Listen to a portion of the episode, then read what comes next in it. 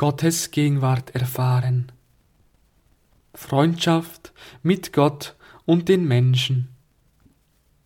Die Mystik der Teresa von Avila.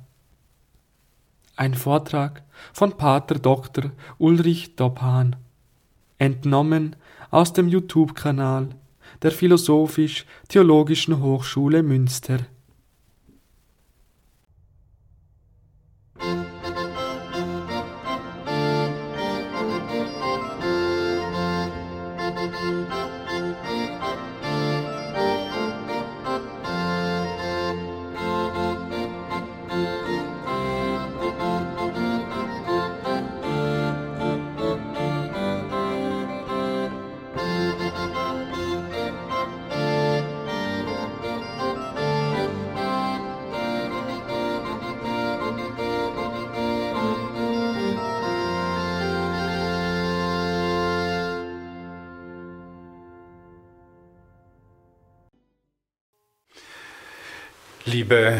Verehrerinnen und Verehrer der heiligen Teresa von Avila, es ist mir eine große Freude, über Teresa von Avila zu sprechen.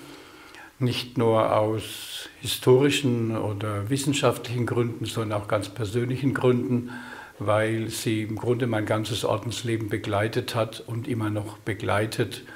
Natürlich auch deshalb, weil ich zusammen mit Schwester Elisabeth Peters aus dem Kamenkirchsaden ihre ganzes, ihr ganzes Opus übersetzt habe, was jetzt in zwei schönen Bänden vorliegt.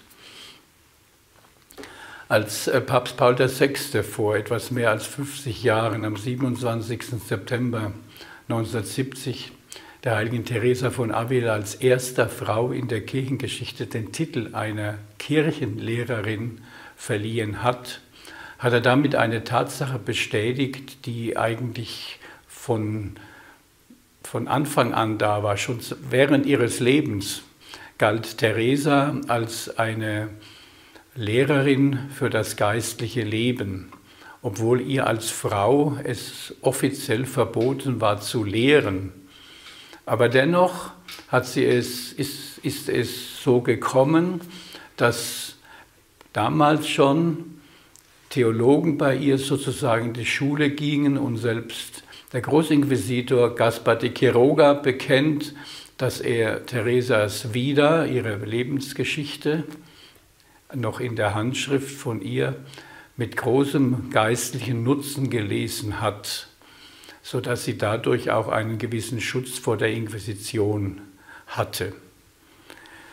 In Fragen des geistlichen Lebens ist also Theresa eine große Autorität. Man nannte sie bald schon die Doctrix Mystica und hat sie oft zusammen mit Thomas von Aquin dargestellt, der der Doktor Angelicus, der Fachmann für dogmatische Theologie war und sie die Fachfrau für mystische Theologie oder geistliche Theologie. Theresa ist für die Historiker aus vielen Gründen ein, ähm, ein dankbares Studienobjekt vor allem deshalb, weil sie zur damals diskriminierten äh, äh, Bevölkerungsschicht der Conversos, also der konvertierten Juden, gehört hat, sodass wir durch sie, durch ihre Schriften, durch ihr Verhalten Rückschlüsse ziehen können, wie es damals den konvertierten Juden in Spanien gegeben ist. Denn seit 1492 gab es keine Juden mehr, weil sie eben aus Spanien vertrieben worden sind. Sie ist auch ein, in zweiter Hinsicht ein dankbares Studienobjekt, wenn ich so sagen darf, weil sie eine Frau ist. Denn Frauen hatten der damaligen Kirchengesellschaft nichts zu sagen. Dennoch ist es ihr gelungen, ein gewaltiges Opus zu schreiben, viele Briefe zu schreiben und somit für heutige interessierte Historiker, Frauen, äh, Feministinnen in einem gewissen Sinn Interessant auch für Mediziner, denn Theresa war immer krank und hat ihre Krankheiten beschrieben, sodass sie für die Geschichte der Medizin auch eine Quelle ist. Und selbst für, die, für, die, für das Reisen in Spanien, wie man damals gereist hat, wie man Briefe verschickt hat, bei Theresa findet man Auskunft. Ich habe schon erwähnt, dass Theresa aus einer jüdischen Familie stammte.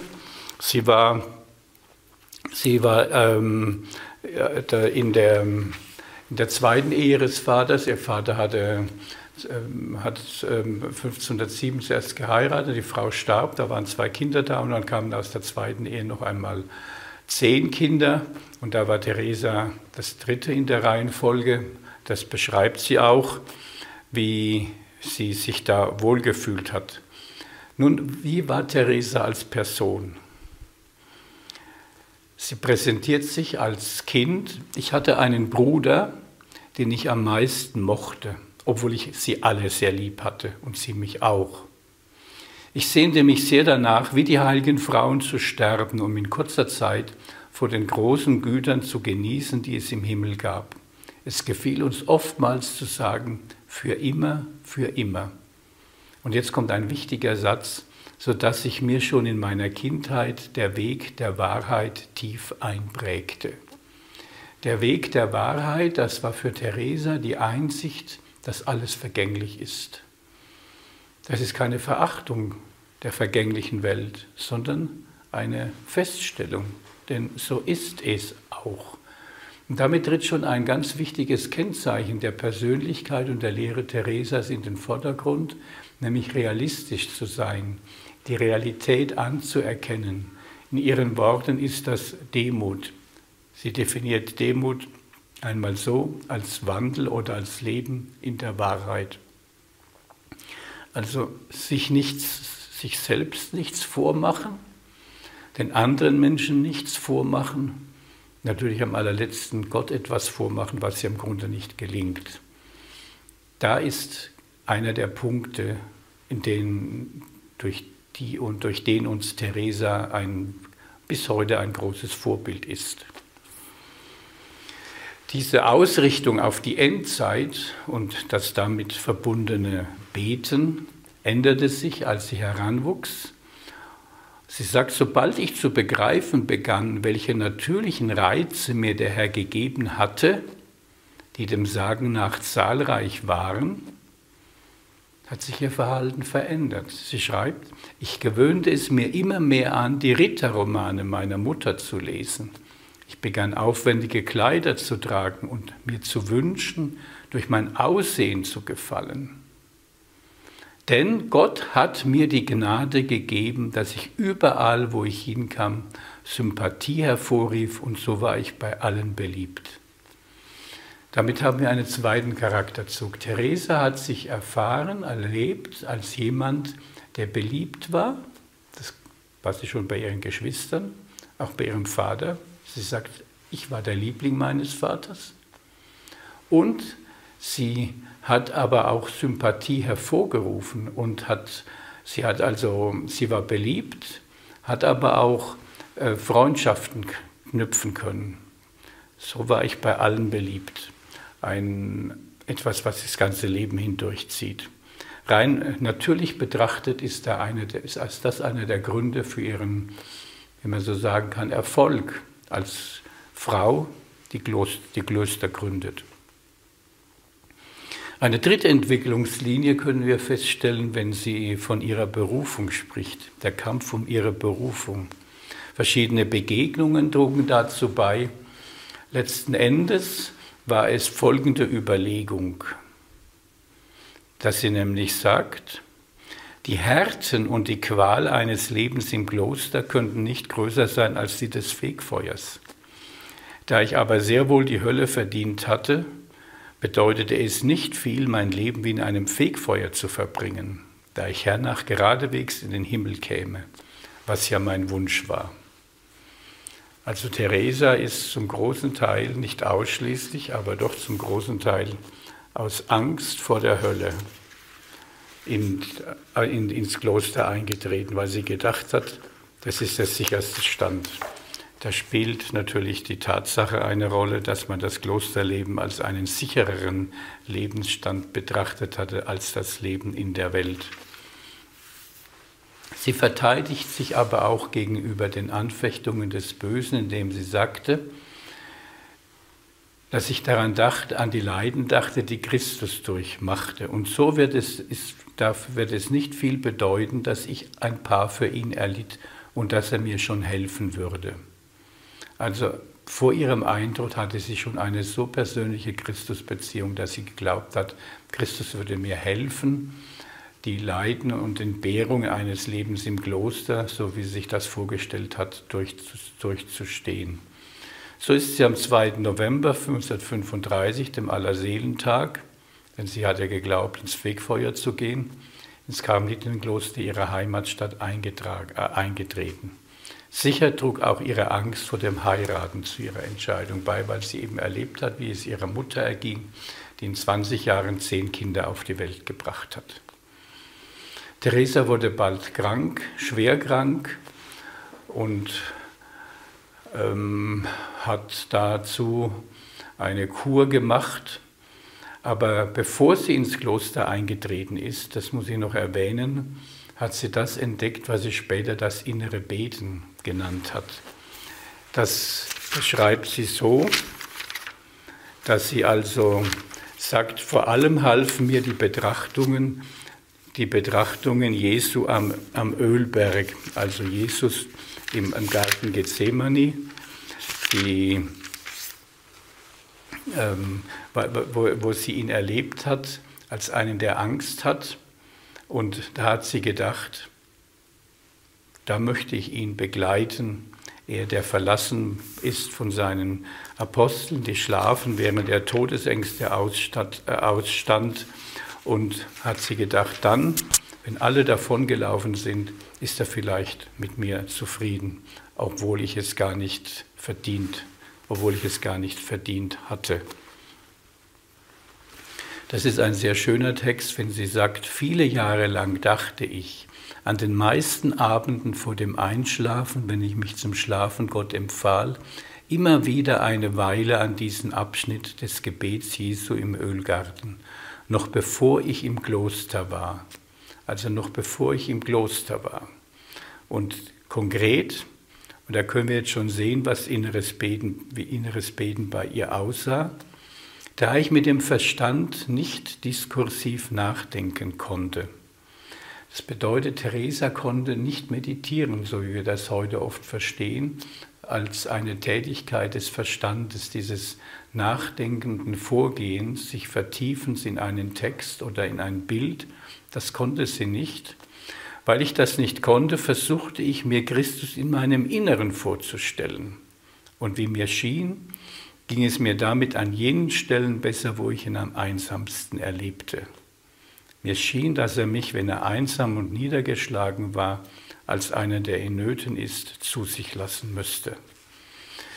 Das bedeutet, das möchte ich noch einmal unterstreichen, Theresa hat schon vor dem Eintritt ins Kloster inneres Beten gehalten. Sie sagt zwar, ich wusste nicht, was es war, weil sie das nicht benennen konnte, aber sie hat es schon getan. Also diese Du-Anrede Jesu des menschgewordenen Gottes, sich zu ihm begeben. Sie hat dazu den Moment oder die, ähm, die Zeit in seinem Leben ausgenutzt, als er am, am Ölberg war und sich einsam und verlassen gefühlt hat gedacht, da wird er mich wohl zu sich lassen, weil er froh sein wird, dass überhaupt sich jemand um ihn kümmert. Ich habe erwähnt, Theresa wurde krank und hat bei einem Onkel, ein Bruder ihres Vaters, ein Buch entdeckt. Der Onkel hat es ihr geschenkt. Und in diesem Buch, das sogenannte dritte geistliche ABC, ähm, das handelt vom, von der Unterweisung im Gebet der, Sam, der Sammlung. Und da sagt sie, ich zog mich immer wieder zurück, begann häufig zu beichten und diesen Weg einzuschlagen, wobei ich dieses Buch als Lehrmeister nahm.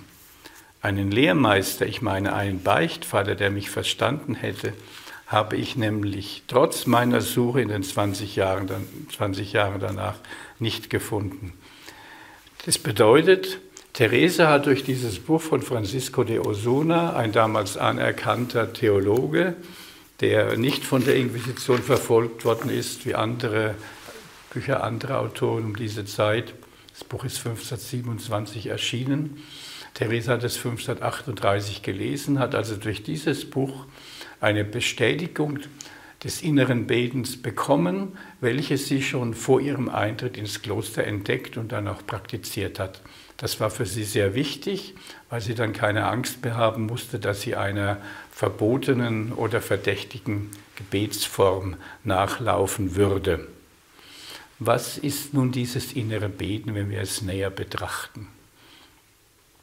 Es ist jedenfalls nicht einfach die Erfüllung des Kirchengebotes, du sollst deine täglichen Gebete verrichten. Das ist uns, jedenfalls den Menschen in meiner Generation, in meinem Umfeld, so eingebläut worden und so hat in, den, in keiner Beichte das Bekenntnis gefehlt, ich habe die täglichen Gebete unterlassen. Anders bei Teresa. Teresa hat in Jesus nicht einfach ein moralisches Ideal gesehen. Sie hat ihn vielmehr als einen wahren Menschen geliebt, im eigentlichen und lebendigen Sinn des Wortes, wenn sie schreibt, da ist nun Christus ein sehr guter Freund für uns, denn wir sehen ihn als Menschen, wir sehen ihn Schwachheit und Leiden, wir haben ihn zum Gefährten. Also beten ist nicht einfach eine religiöse Pflicht zu erfüllen sondern ist eine persönliche Beziehung zum menschgewordenen Gott, Jesus von Nazareth.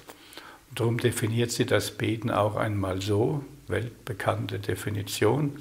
Meiner Meinung nach ist inneres Beten nichts anderes als Verweilen bei einem Freund, nicht Gespräch, Verweilen, mit dem wir oft allein zusammenkommen, einfach um bei ihm zu sein, weil wir sicher wissen, dass er uns liebt.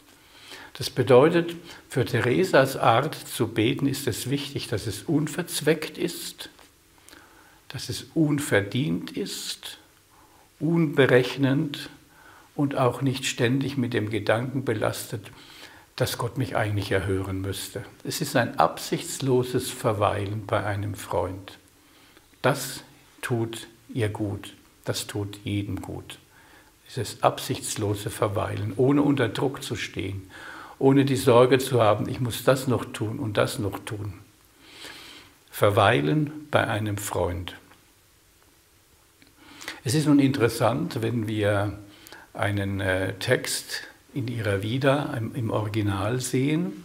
Wir haben ja die Originalhandschrift noch, die ist noch aufbewahrt, ihre Originalhandschrift. Es gibt inzwischen auch sehr schöne Faximile-Ausgaben. Und da gibt es eine Stelle, die in der deutschen Übersetzung so lautet. Weil ich mich an dieser starken Säule des inneren Betens festklammerte, trieb ich mich fast 20 Jahren auf diesem stürmischen Meer herum mit diesem Fallen und Aufstehen. Eine fremde Hand hat ins Original ein No, ein Nicht eingefügt, sodass man dann liest, weil ich mich nicht an dieser starken Säule des inneren Betens festklammerte. Was bedeutet, dass das Beten zu einer moralischen Verrichtung gemacht wird. Weil du nicht gebetet hast, deswegen geht es dir schlecht. So ist es bei Teresa nicht, sondern weil sie gebetet hat, weil sie diese existenzielle Verbindung mit dem menschgewordenen Gott gesucht und gelebt hat, weil sie sich darauf eingelassen hat. Genau deshalb hat sich in ihrem Leben alles verändert ist alles anders geworden. Fast so etwas wie eine im guten Sinn verstandene Gehirnwäsche, die sie da durchgemacht hat, sodass sie eine andere Person geworden ist, eine andere Einstellung zu Gott und zur Welt bekommen hat. Es gibt sehr viele solche Texte, an denen man das feststellen kann, aber eindeutig ist, inneres Beten ist eine existenzielle Beziehung mit dem menschgewordenen Gott und nicht in erster Linie eine, eine Erfüllung von Gebetsverpflichtungen. Theresa hat natürlich auch, wie wir alle, unter Zerstreuungen beim Beten gelitten. Und da gibt sie uns auch einige Anweisungen oder Hilfen. Einmal die erste Hilfe ist, dass man es tatsächlich ernst meint. Wenn ich mir also vornehme, ich möchte eine, jeden Tag eine gewisse Zeit dieses persönliche Beten halten. Im Kloster sprechen wir von Betrachtung oder von innerem Beten. Dann muss man das auch eine, da muss man das, muss ich das auch ernst meinen und nicht nur so oberflächlich. Es wäre dann genauso, wenn ich sage, ich habe einen guten Freund oder eine gute Freundin, aber so arg ernst nehme ich das nicht mit dieser Freundschaft. Das wäre beleidigend und eigentlich auch eine Herabsetzung der anderen Person. Ein zweites, was sie angibt, ist ein Buch. Und da sagt sie einmal, in all diesen Jahren, sie meint diese Zerstreuung und bezieht sich auf 18 Jahre in ihrem Leben, wagte ich nie ohne ein Buch mit dem Beten zu beginnen, außer gleich nach der Kommunion. Mit dem Buch, das, war für, das Buch war für mich wie ein Begleiter oder ein Schutzschild, mit dem, ich, mit dem sie die Anstürme, ihre Seele, also sie, die Anstürme der vielen Gedanken auffangen konnte und fühlte sich wie getröstet. Wohl war die Trockenheit nicht alltäglich, also Trockenheit ist eine emotionale Dürrezeit, wo ich mich überhaupt nicht angesprochen fühle durch gar nichts. Das nennt man im geistlichen Leben Trockenheit. Es war nicht alltäglich, doch war sie immer dann da, sagt sie, wenn ich kein Buch hatte. Mit einem Buch begann ich, begann ich meine Seele zu sammeln und ich fühlte mich wie liebkost. Das würde dann in der Praxis so aussehen, dass ich eine Evangelienstelle nehme, nehmen wir zum Beispiel die, das Evangelium vom guten Hirten, der dem verlorenen Schaf nachläuft. Ihr kennt alle die Stelle. Ein, ein Hirte hat 100 Schafe, eines verliert sich in der Wüste. Der Hirte lässt 99 zurück und geht dem einen Schaf nach. Dem bockigen Schaf, das sich abgesondert hat, dem gilt die Sorge des Hirten.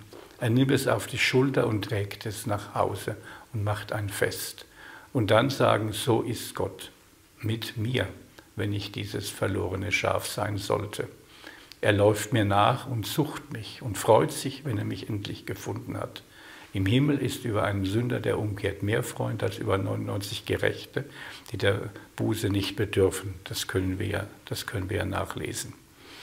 Also auf diese Weise kann ein Evangelientext tatsächlich eine Hilfe sein. Ich lese, ich denke darüber nach und wenn ich merke, dass ich zerstreut bin, vertiefe ich mich wieder in die Lektüre, um auf diese Weise vom Lesen zum Beten zu kommen. Das ist eine Hilfe, das Buch. Eine andere Hilfe ist, dass sie die Natur betrachtet. Das sagt sie einmal diesen so schönen Text. Mir nützte es, Felder oder Wies oder Wasser oder Blumen zu sehen. In all diesen Dingen fand ich eine Spur des Schöpfers. Ich meine, sie weckten mich auf und sammelten mich und dienten mir als Buch. Das werden, können Sie bei Johannes zum Kreuz, seinem wunderbaren geistlichen Gesang, noch viel, viel besser sehen. Er war richtig verliebt in die Natur. Das, da fand er eine Spur des Schöpfers, des Geliebten.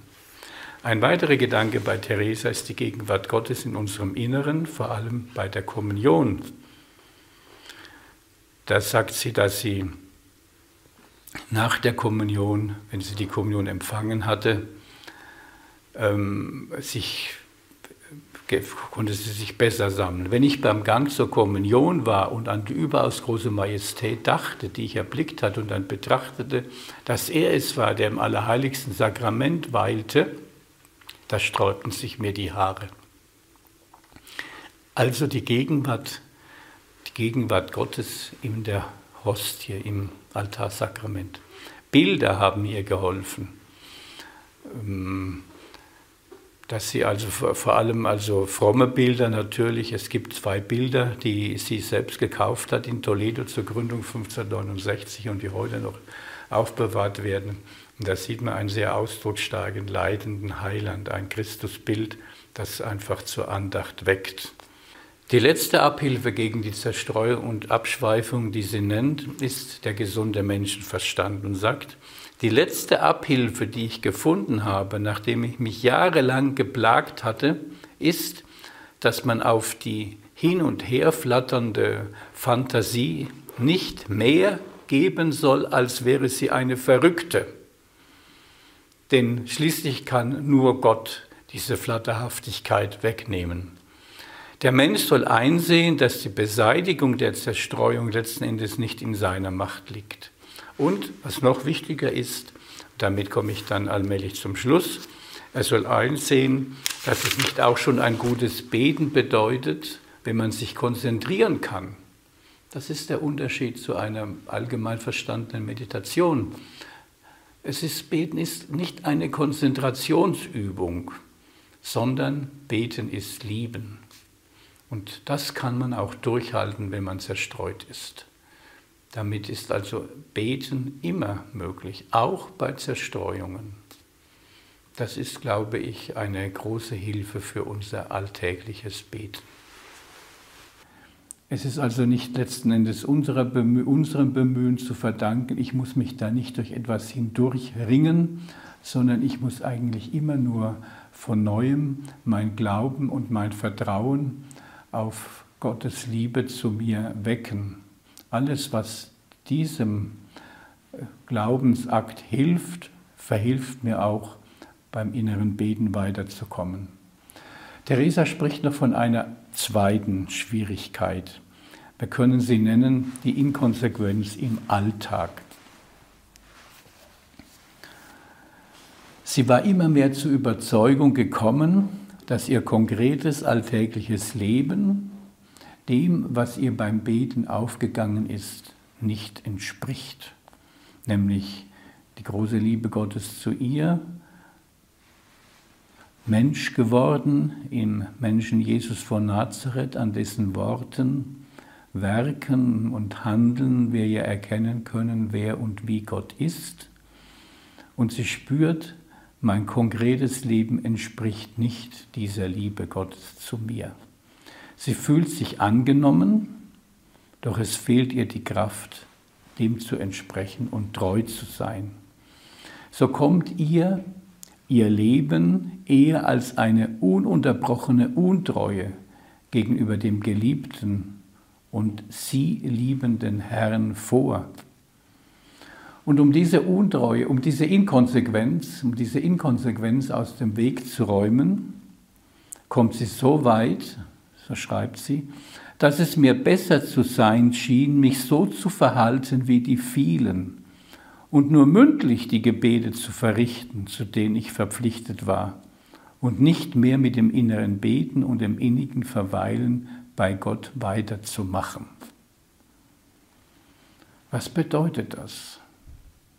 Das bedeutet, dass sie weiterhin ihre Gebete verrichtet hat, ihre Verpflichtungen als Karmelitin erfüllt hat, aber das innere Beten aufgegeben hat, ja eigentlich ohne ihren Gott lebte, nach außen sozusagen fromm funktioniert hat, aber die Glut in ihrem Inneren war aus.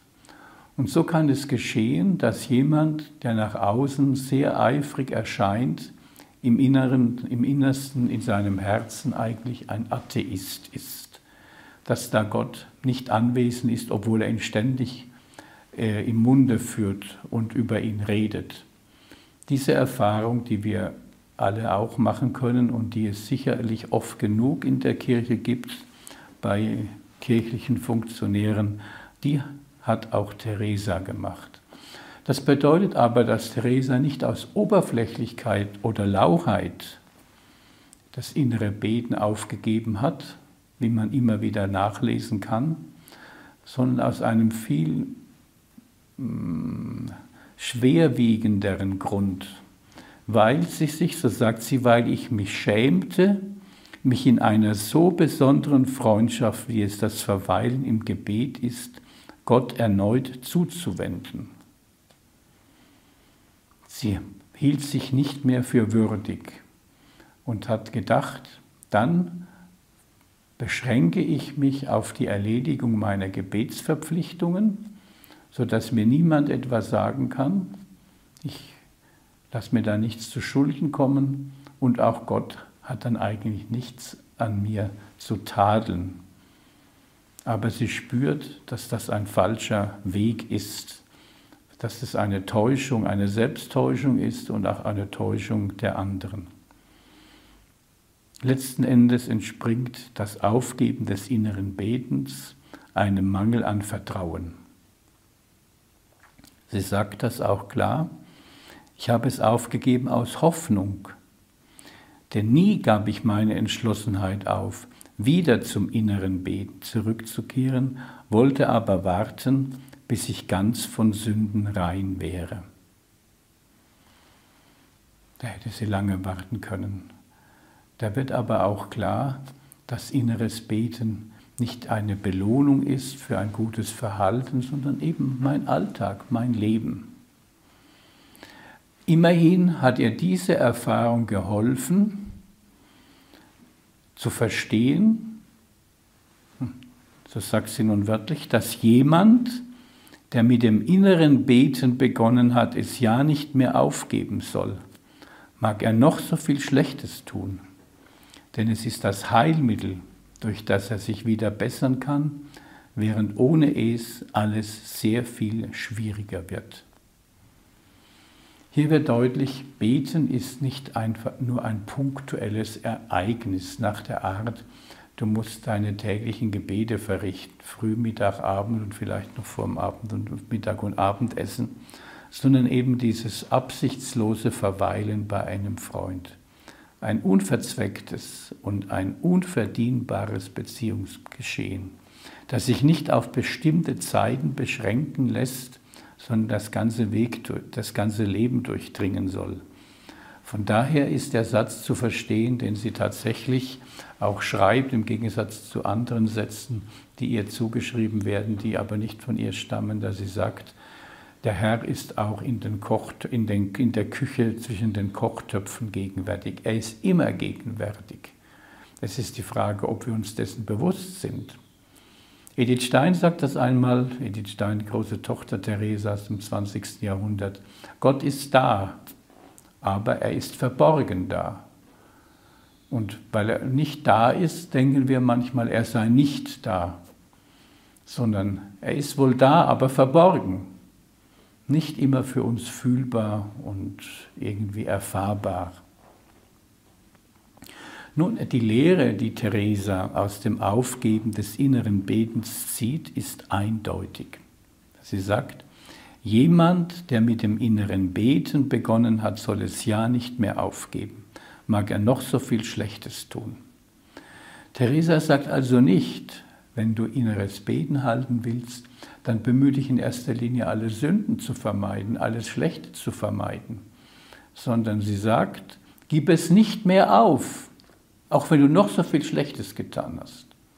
Gib es nicht mehr auf, weil sie glaubt, dass diese existenzielle Verbundenheit den Menschen sie selbst innerlich allmählich umwandelt. Denn Gott ist es, der die Umwandlung des Menschen, die Gleichgestaltung der Seele mit Gott, wie Johannes zum Kreuz sagt, hervorruft und hervorbringt. Nicht der Mensch mit seinen ähm, aszetischen und anderen Bemühungen. Es ist also da nicht in erster Linie wichtig, Fehler zu vermeiden. Natürlich soll man sie vermeiden und Sünden erst recht. Aber es ist viel wichtiger, sich immer wieder bewusst zu werden und sich bewusst zu machen, Gott liebt mich so, wie ich bin. Und je mehr ich davon überzeugt bin, desto besser werde ich. Das kann man nun auch sehen bei, dem, bei ihrem Bericht über ihre endgültige Bekehrung wo sie sagt, meine Seele lebte schon ganz müde dahin, aber die schlechten Gewohnheiten, die sie an sich hatte, ließen sie nicht in Ruhe, obwohl sie es wollte. Theresa hat erlebt, dass ihre schlechten Gewohnheiten sie nicht in Ruhe gelassen hat und dass sie ganz müde war, schon ganz mühsam sich dahin durch, äh, durch das Leben geschlagen hat. Aber die endgültige Bekehrung ist nicht die Frucht ihrer Bemühungen, sondern es ist der Herr, der sie rettet. Sie sagt es mit dem Bild des rettenden Hafen. Er hat mich in den rettenden Hafen geleitet. Trotz aller Sünden und Versuchungen und tausenderlei Stürzen, die der Böse einfädelt.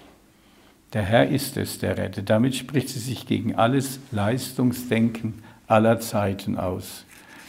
Es ist immer wieder die Gefahr, dass man aus dem religiösen Leben so etwas wie eine Art Leistungssport macht. Ich muss das fertigbringen, ich muss so viele Rosenkränze beten, so viele Novenen halten und dergleichen.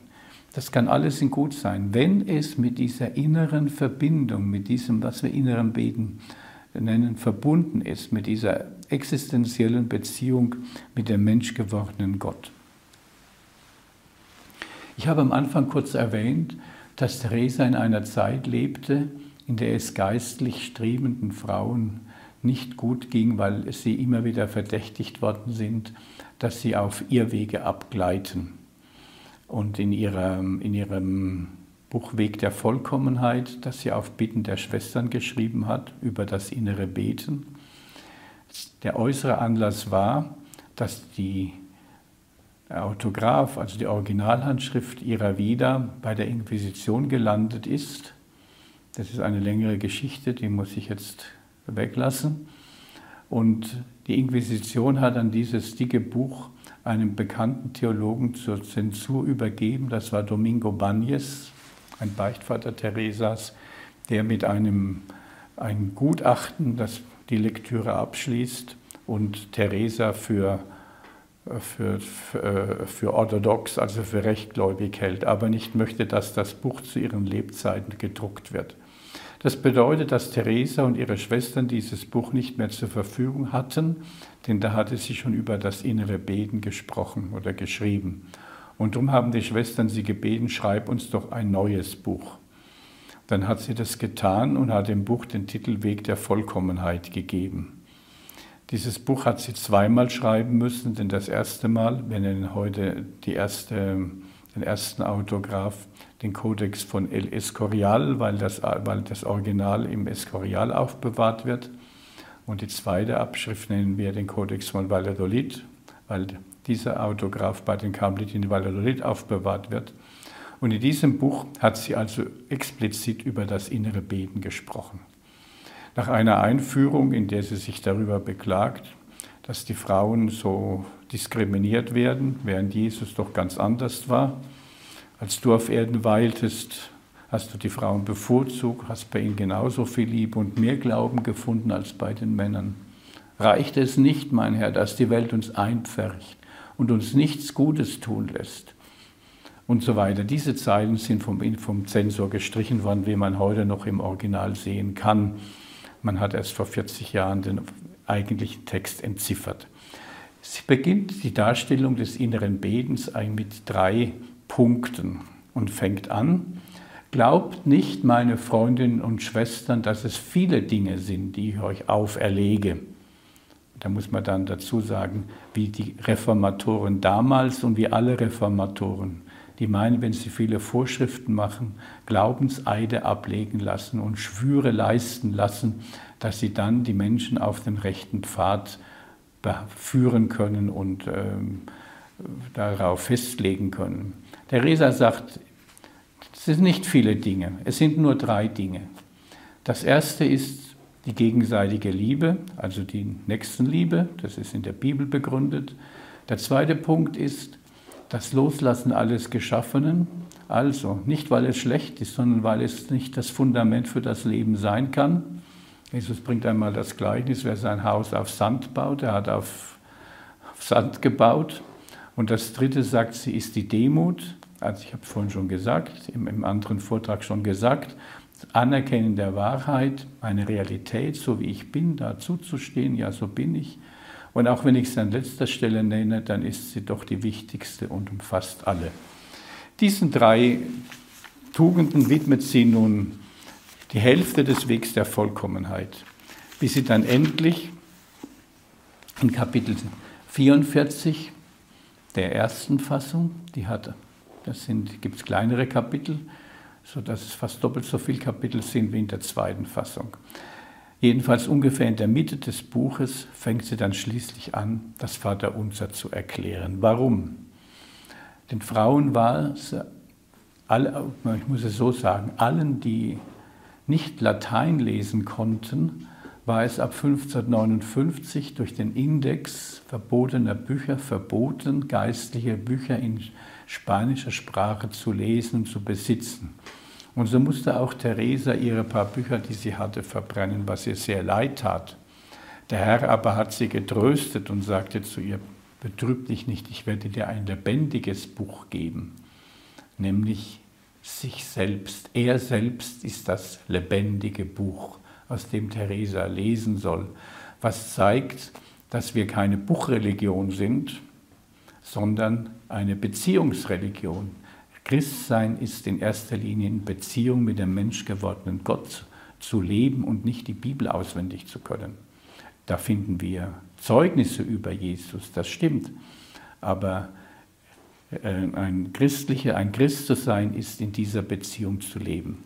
Weil also die geistlichen Bücher verboten waren, hat Theresa das Vaterunser hergenommen und hat es kommentiert, weil sie gesagt hat, das können Sie euch nicht nehmen, das könnt ihr auswendig. Und so fängt sie dann an, die sieben Vaterunser bitten, eine nach der anderen zu erklären. Ich kann es jetzt nur andeuten.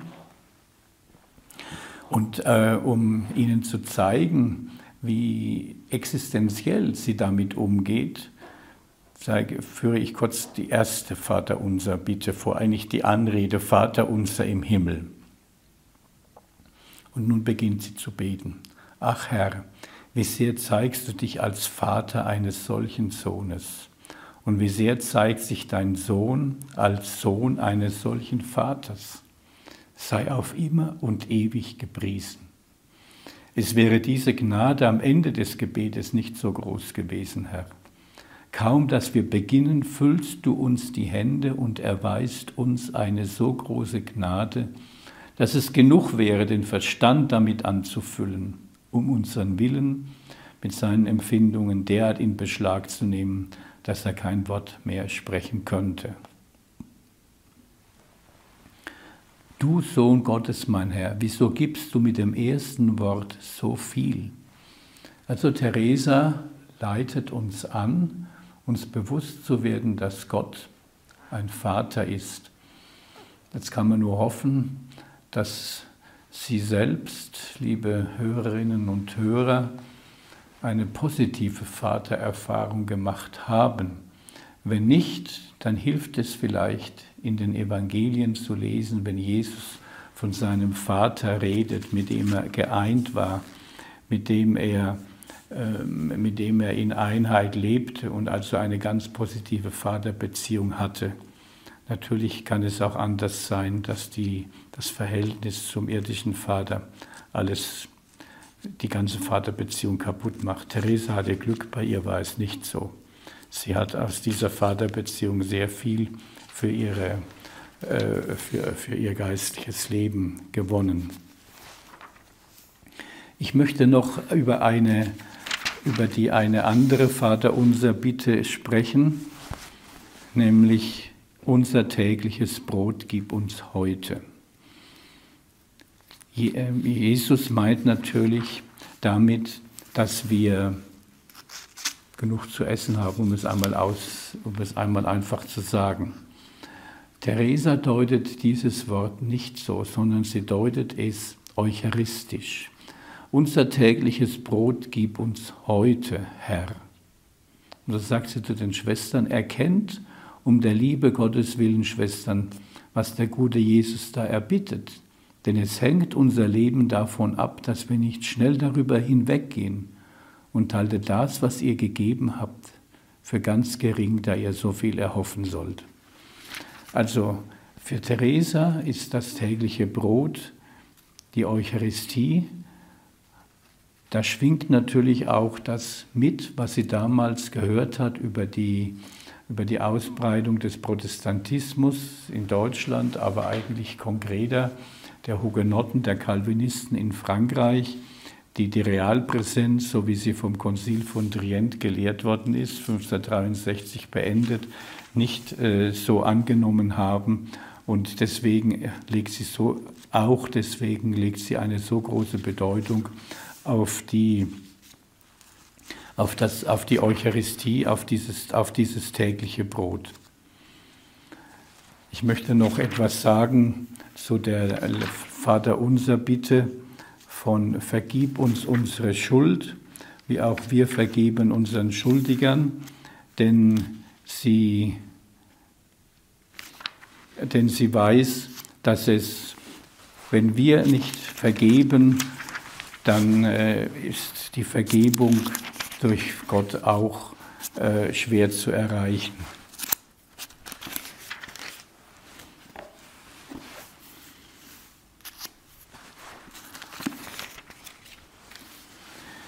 Ja, das sagt sie, wie langatmig, wie langatmig bin ich gewesen, das sagt sie öfter, weil sie immer, wie wir im Deutschen sagen, vom Hundertsten ins Tausendste, ins Tausendsten kommen und äh, ins Tausendste kommt und damit oft den Faden verliert, aber keine Zeit hat, das Ganze noch einmal durchzulesen. Das macht manchmal die Lektüre etwas schwieriger.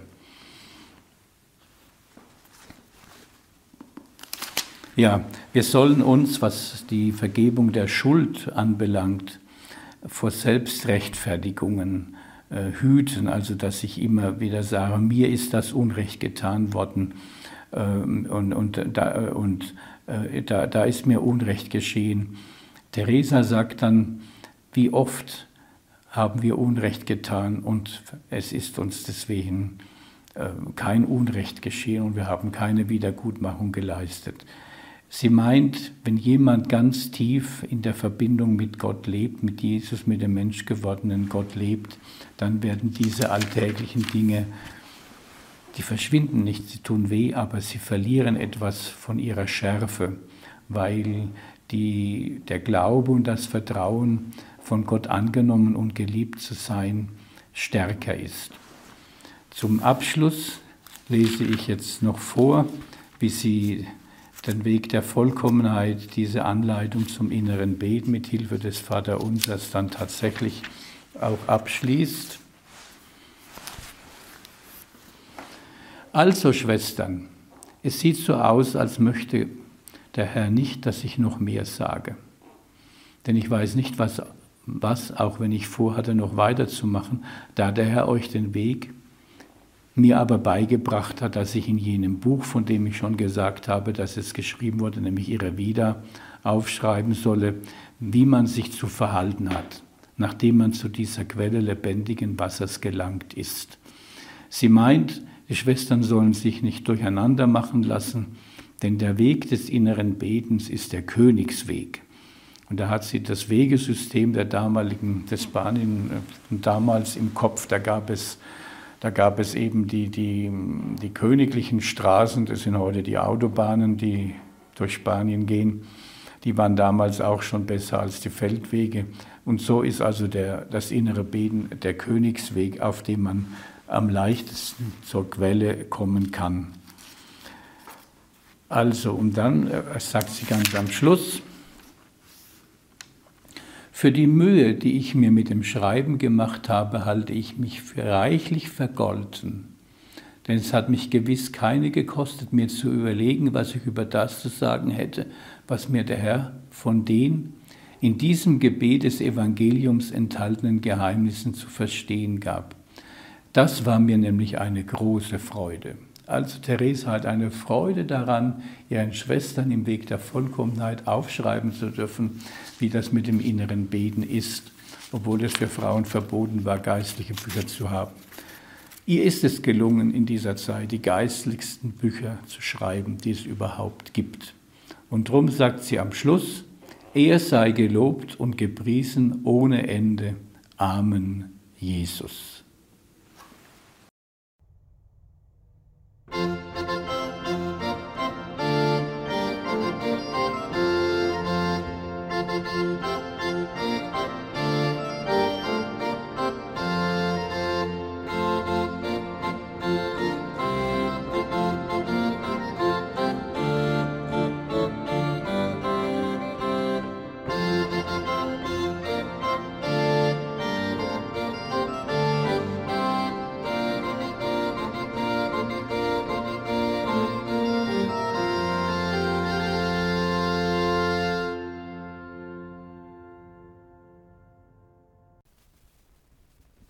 Sie hörten Gottes Gegenwart erfahren, Freundschaft mit Gott und den Menschen, die Mystik der Teresa von Avila. Ein Vortrag von Pater Dr. Ulrich Dobhan, entnommen aus dem YouTube-Kanal der Philosophisch-Theologischen Hochschule Münster.